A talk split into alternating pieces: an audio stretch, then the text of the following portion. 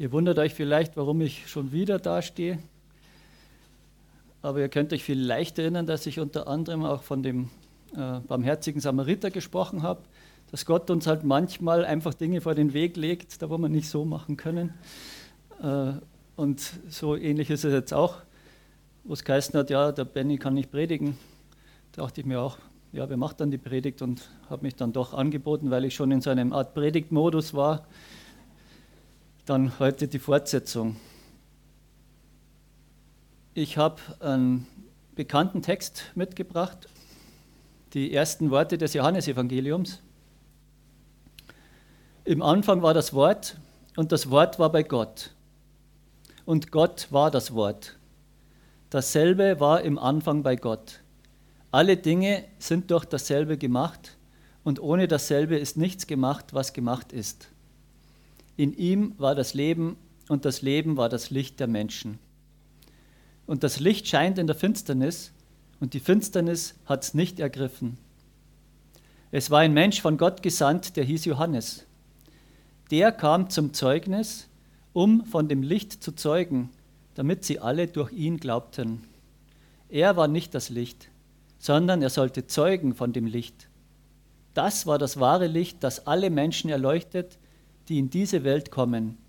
Er war in der Welt und die Welt ist durch ihn gemacht, aber die Welt erkannte ihn nicht. Er kam in sein Eigentum und die Seinen nahmen ihn nicht auf.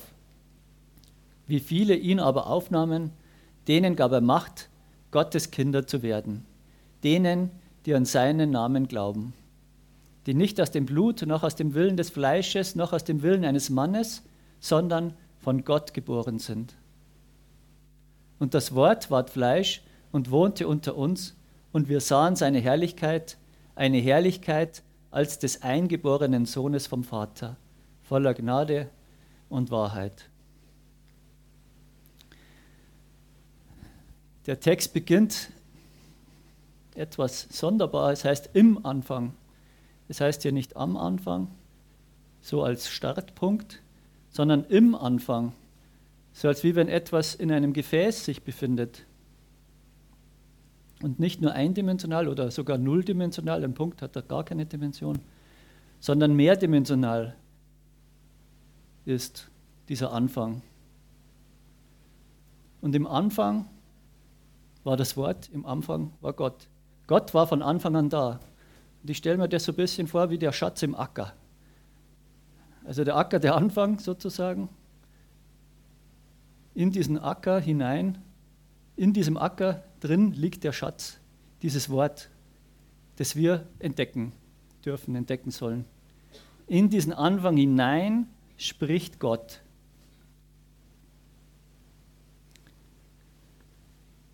Was für uns allerdings wichtig ist, das ist, dass dass Gott nicht erst am Anfang begonnen hat zu existieren, sondern dass Gott von Anfang an da war.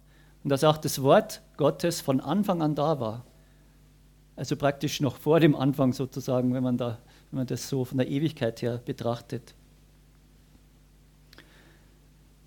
Und so wissen wir auch, Johannes hat es ja bewusst so gewählt, dass er eigentlich seine Worte so ähnlich formuliert wie die ersten Worte der Bibel, des Alten Testaments. Dort heißt es ja, im Anfang schuf Gott Himmel und Erde. Im Anfang schuf Gott die Himmel und die Erde, heißt es eigentlich. Wenn wir die Schöpfung betrachten, wie wunderbar sie ist, die ganze Sternenwelt und auch die Erde und auch die Menschen und so, das Leben, wie wunderbar das ist, was wir sehen können. Und wie viel wunderbarer muss das Himmelreich sein, oder wenn es von die Himmel von, wenn von die Himmel die Rede ist, also vom Plural. Es ist mehrdimensional als unsere dreidimensionale sichtbare Welt. Wir können uns das gar nicht vorstellen. Im Anfang schuf Gott die Himmel und die Erde. Im Anfang war das Wort. Das Wort kommt hier öfters vor, also das, das Wort Wort.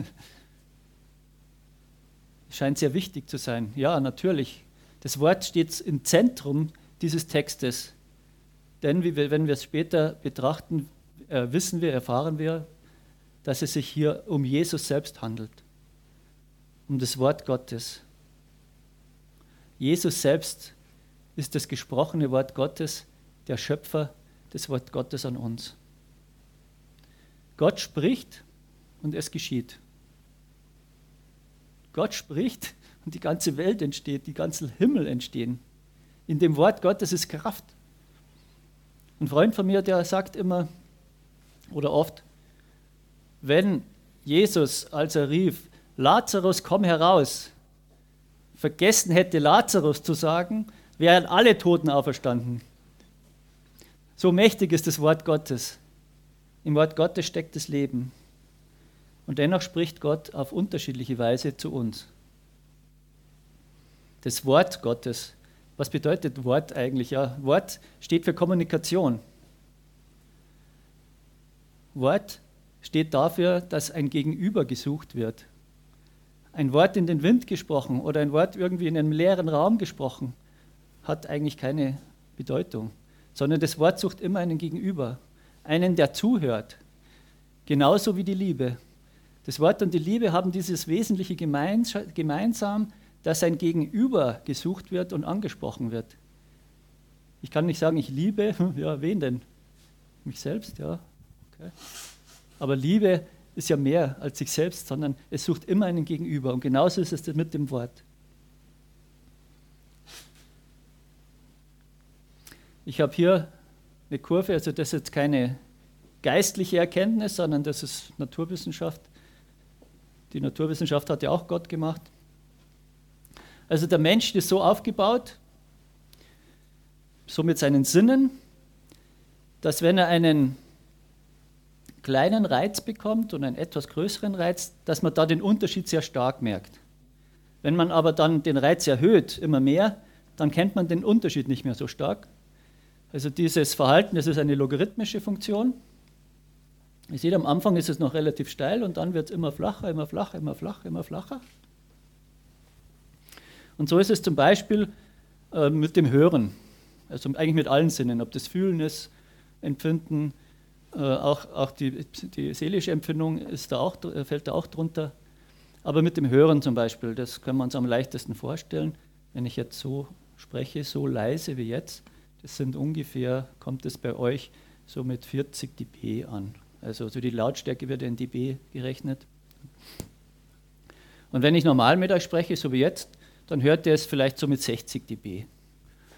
Und wenn ich laut spreche, wenn ich jetzt so laut spreche, so ungefähr, das sind in etwa, sage ich mal, 80 dB, die bei euch ankommen. Das heißt, im Verhältnis zu dem, was ich vorher so leise gesprochen habe, 40 dB, 80 dB, empfindet ihr in etwa, in etwa doppelt so laut. Eben, deswegen hat man es ja in dB eingeteilt, 40, 80, doppelt so laut. Aber der Schalldruck, also der Schalldruck, der ja dafür verantwortlich ist, dass ihr überhaupt was hören könnt, was meint ihr, wie viel stärker ist er zwischen 40 und 80 dB? Ausrechnen, gell? 20 mal, 20 mal Logarithmus. x0 durch x zum Quadrat. Genau. Also wie, wie, wie, wie viel höher ist er? Was meint ihr? zwischen so zu sprechen und so zu sprechen. Wie viel stärker rege ich die Luftwellen an?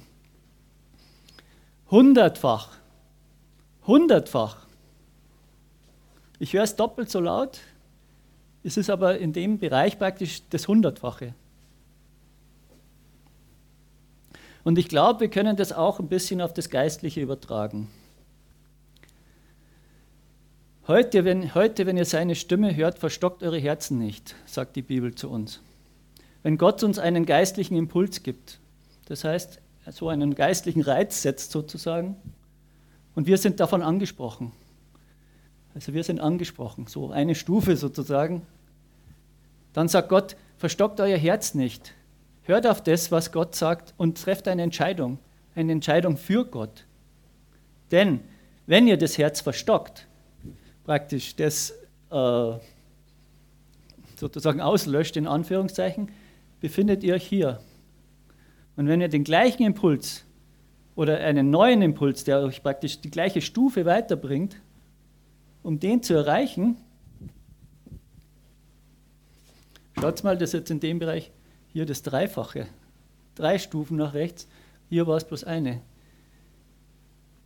Gott muss laut werden, Gott muss euch anschreien. möglicherweise, wenn ihr euer Herz verstockt habt. Muss euch Gott wirklich anschreien, damit ihr auf seine Stimme hört? Heute, wenn ihr seine Stimme hört, verstockt euer Herz nicht und trefft eine Entscheidung für euer Leben.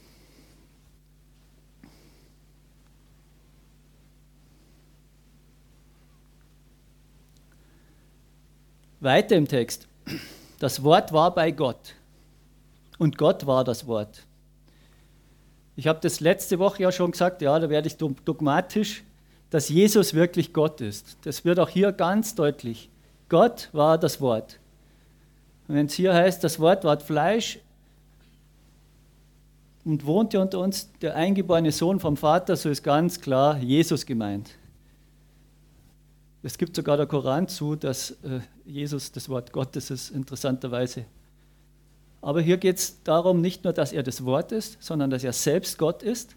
Aber das Wort war bei Gott. Das heißt, wir haben äh, letzte Woche nochmal darüber gesprochen, es ist nicht so, dass Jesus und der Vater eine Person wären, sondern es sind tatsächlich zwei Personen.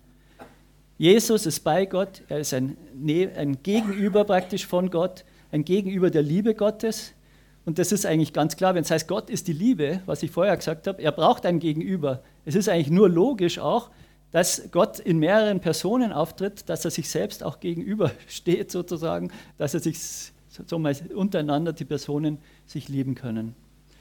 Und wenn wir taufen auf den Namen des Vaters und des Sohnes und des Heiligen Geistes, so wird deutlich gemacht, dass es sich hier um drei Personen handelt, aber ein Gott.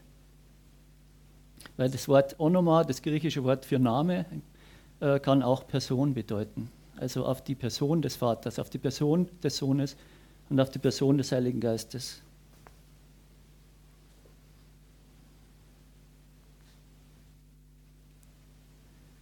In ihm, in Jesus, in ihm war das Leben und das Leben war das Licht der Menschen.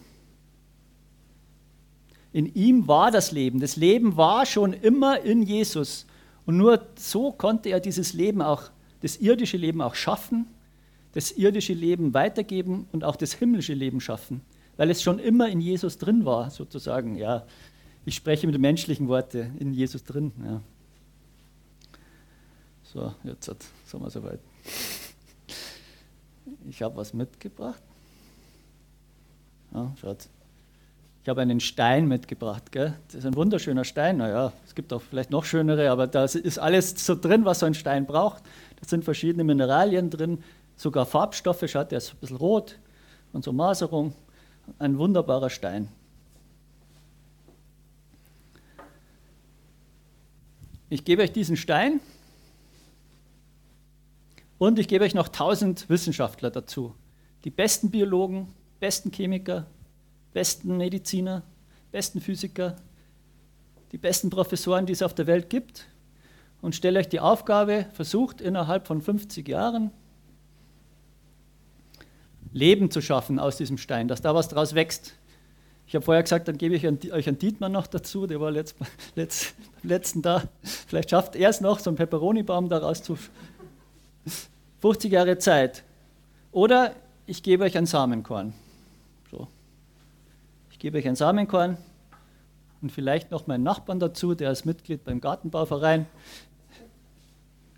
Und zwei Jahre. Was meint ihr? Wie schafft ihr eher Leben zu schaffen, sozusagen, aus dem Stein mit tausend Wissenschaftlern oder aus dem Samenkorn? Praktisch alleine. Eindeutig. Ich habe auch noch ein kleineres Samenkorn. Ja. Seht ihr? Das sind Koriandersamen, ja. Ich habe auch noch einen Senfkorn.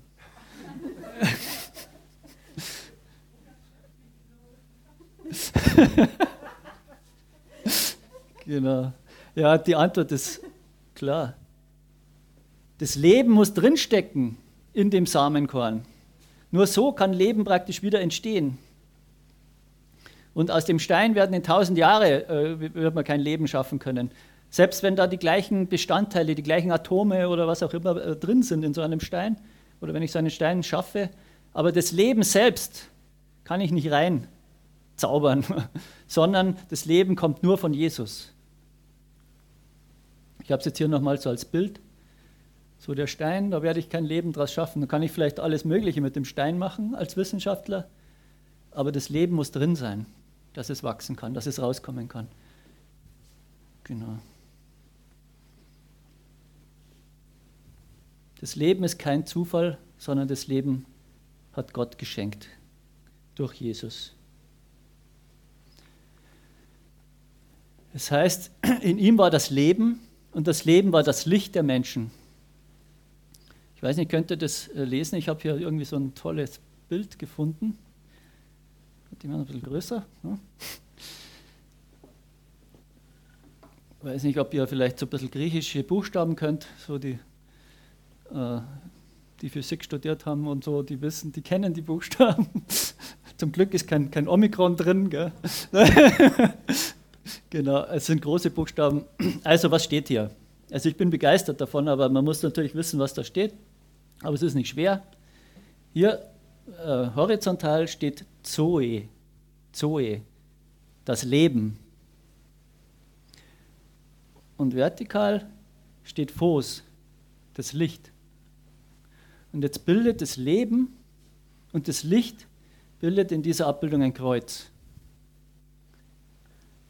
Und das Zentrum dieses Kreuzes, den Buchstaben kennt ihr, glaube ich, alle, das ist ein großes Omega. Das Omega, das letzte Wort Gottes. Jesus ist das Alpha und das Omega. Ich habe es ja letzte Woche darüber gesprochen, über das erste und letzte Wort. Das letzte Wort Gottes, Jesus, steht im Mittelpunkt des Kreuzes.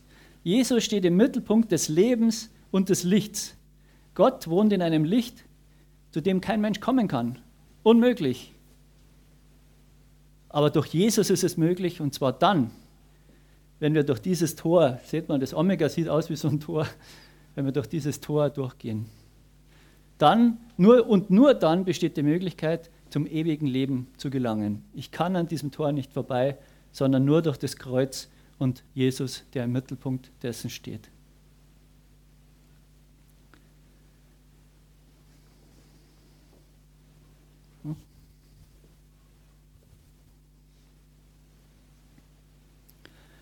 Die Bibel oder ja, der Text macht jetzt eine kleine Zäsur oder einen Einschub. Es wird von Johannes dem Täufer gesprochen. Und Johannes der Täufer, ähm, er ist ja sozusagen der, der Prophet des Advents. Er hat die Ankunft Jesu vorbereitet. Er hat gepredigt, er hat die Menschen darauf vorbereitet, Jesus kommt. Und das ist ja eigentlich Advent. Dass wir vorbereitet sollen auf das, dass Jesus auch wiederkommen wird.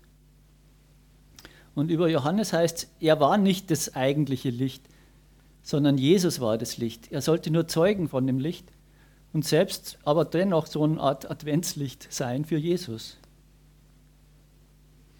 Und jetzt heißt an einer anderen Stelle, äh, auch im Johannesevangelium, Johannes war ein brennendes und scheinendes Licht.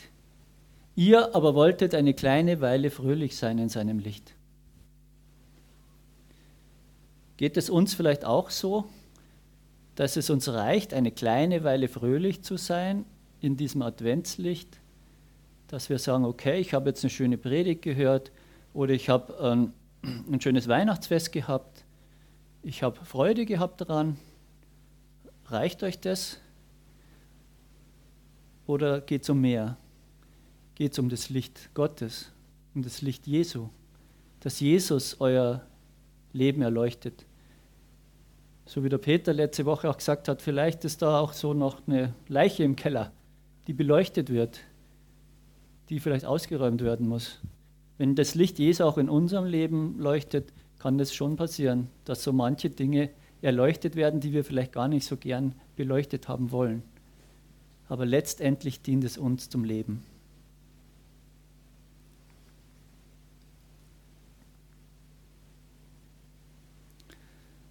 Das war das wahre Licht, das alle Menschen erleuchtet, die in diese Welt kommen.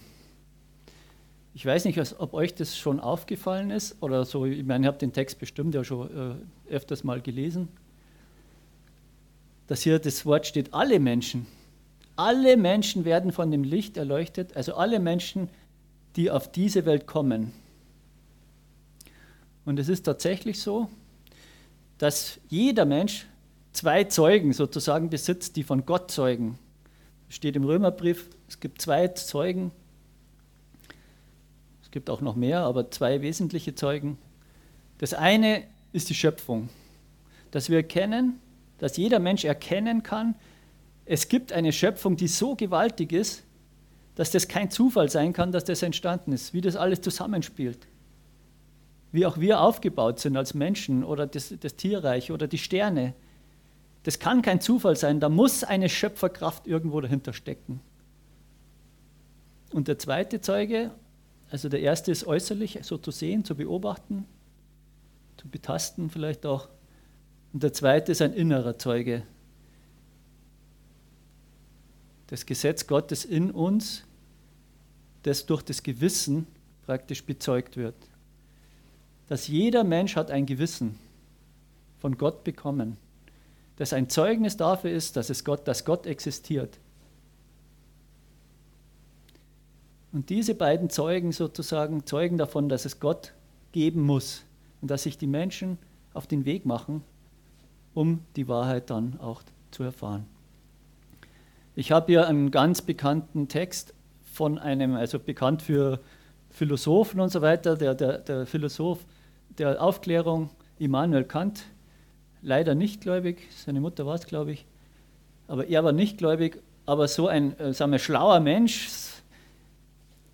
kommt auch auf diese Erkenntnis oder muss eigentlich auf diese Erkenntnis kommen. Hier heißt es, zwei Dinge erfüllen das Gemüt mit immer neuer und zunehmender Bewunderung und Ehrfurcht. Ja, vor wem habe ich Bewunderung und Ehrfurcht? Je öfter und anhaltender sich das Nachdenken damit beschäftigt. Der bestirnte Himmel über mir und das moralische Gesetz in mir.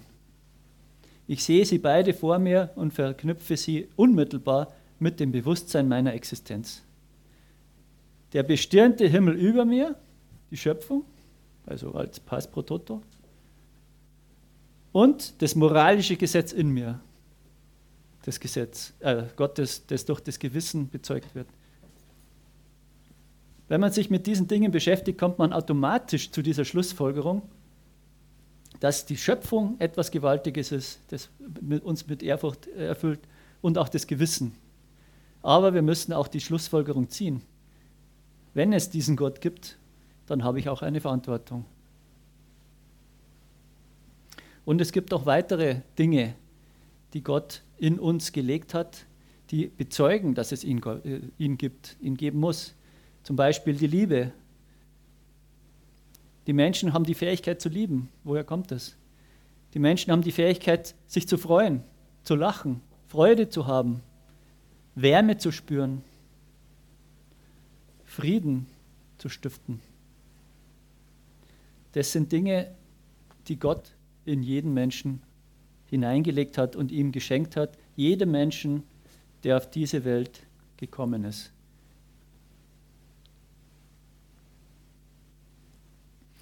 Aber dieses Licht scheint in der Finsternis. Die Finsternis hat es nicht ergriffen.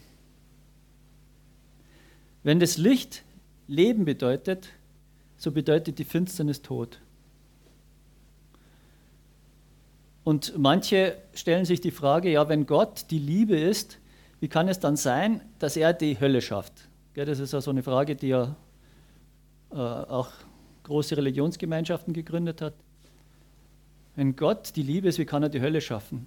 Aber wir schaffen uns doch die Hölle selbst.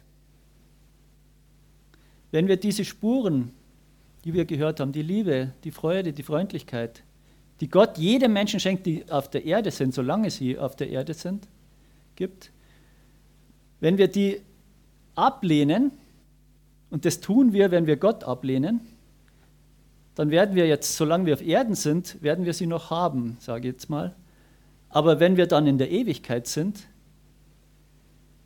und Gott hier abgelehnt haben, dann werden wir ohne Gott in der Ewigkeit verbringen. Und dann gibt es keine Liebe mehr, keine Freude mehr, keine Freundlichkeit mehr, keine Wärme mehr. Und dann bleibt natürlich nur noch Heulen und Zähneklappern.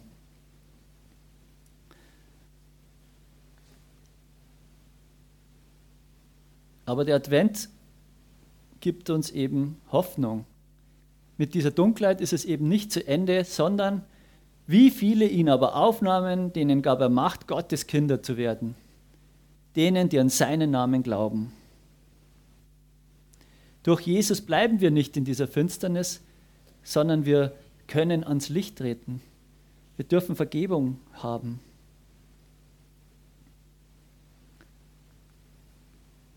Und noch weiter, wer Jesus aufnimmt, wird Kind Gottes und ist von Gott geboren. Also nicht nur fleischlich eine Geburt, sondern eine neue Geburt.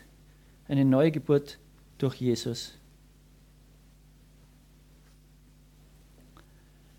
Ja, ich komme eigentlich schon fast zum Schluss, zumindest zum letzten Vers. Das Wort ward Fleisch, also das Wort Gottes, das gesprochene Wort ward Fleisch. Jesus kam auf die Welt. Und dieses Wort Gottes hat zwei wesentliche Attribute sozusagen. Das Wort ist wahr. Wir dürfen uns darauf verlassen, dass das, was in der Bibel steht, wirklich die Wahrheit ist. Dass das, was Jesus gelebt hat, die Wahrheit ist. Dass das, was Jesus uns sagt, die Wahrheit ist. Und das Wort ist Gnade. Das heißt, Gott meint es gut mit uns. Gott möchte, dass wir zurechtkommen. Die Gnade ist höher als die Dunkelheit, beziehungsweise die Gnade ist höher als der Tod. Die Gnade ist höher als als unsere Sünde. Im Alten Testament fällt mir gerade ein, gibt es ja auch dieses tolle Bild schon damals, äh, als sie die Bundeslade gefertigt haben. Da haben sie ja das Gesetz, das war in der Bundeslade drin, also das Gesetz, die Gebote Gottes durch Mose. Und auf der Bundeslade, es war ja so ein Kasten, war ein Deckel drauf und dieser Deckel hieß Gnadenthron. Das war damals schon ein Zeichen dafür, dass die Gnade über dem Gesetz steht, dass die Gnade höher ist als unsere Übertretung des Gesetzes, als unsere Sünde, dass die Gnade drüber steht, dass das Wort Gottes, das gesprochene Wort Gottes, es gut mit uns meint und sagt, ich bin euch gnädig.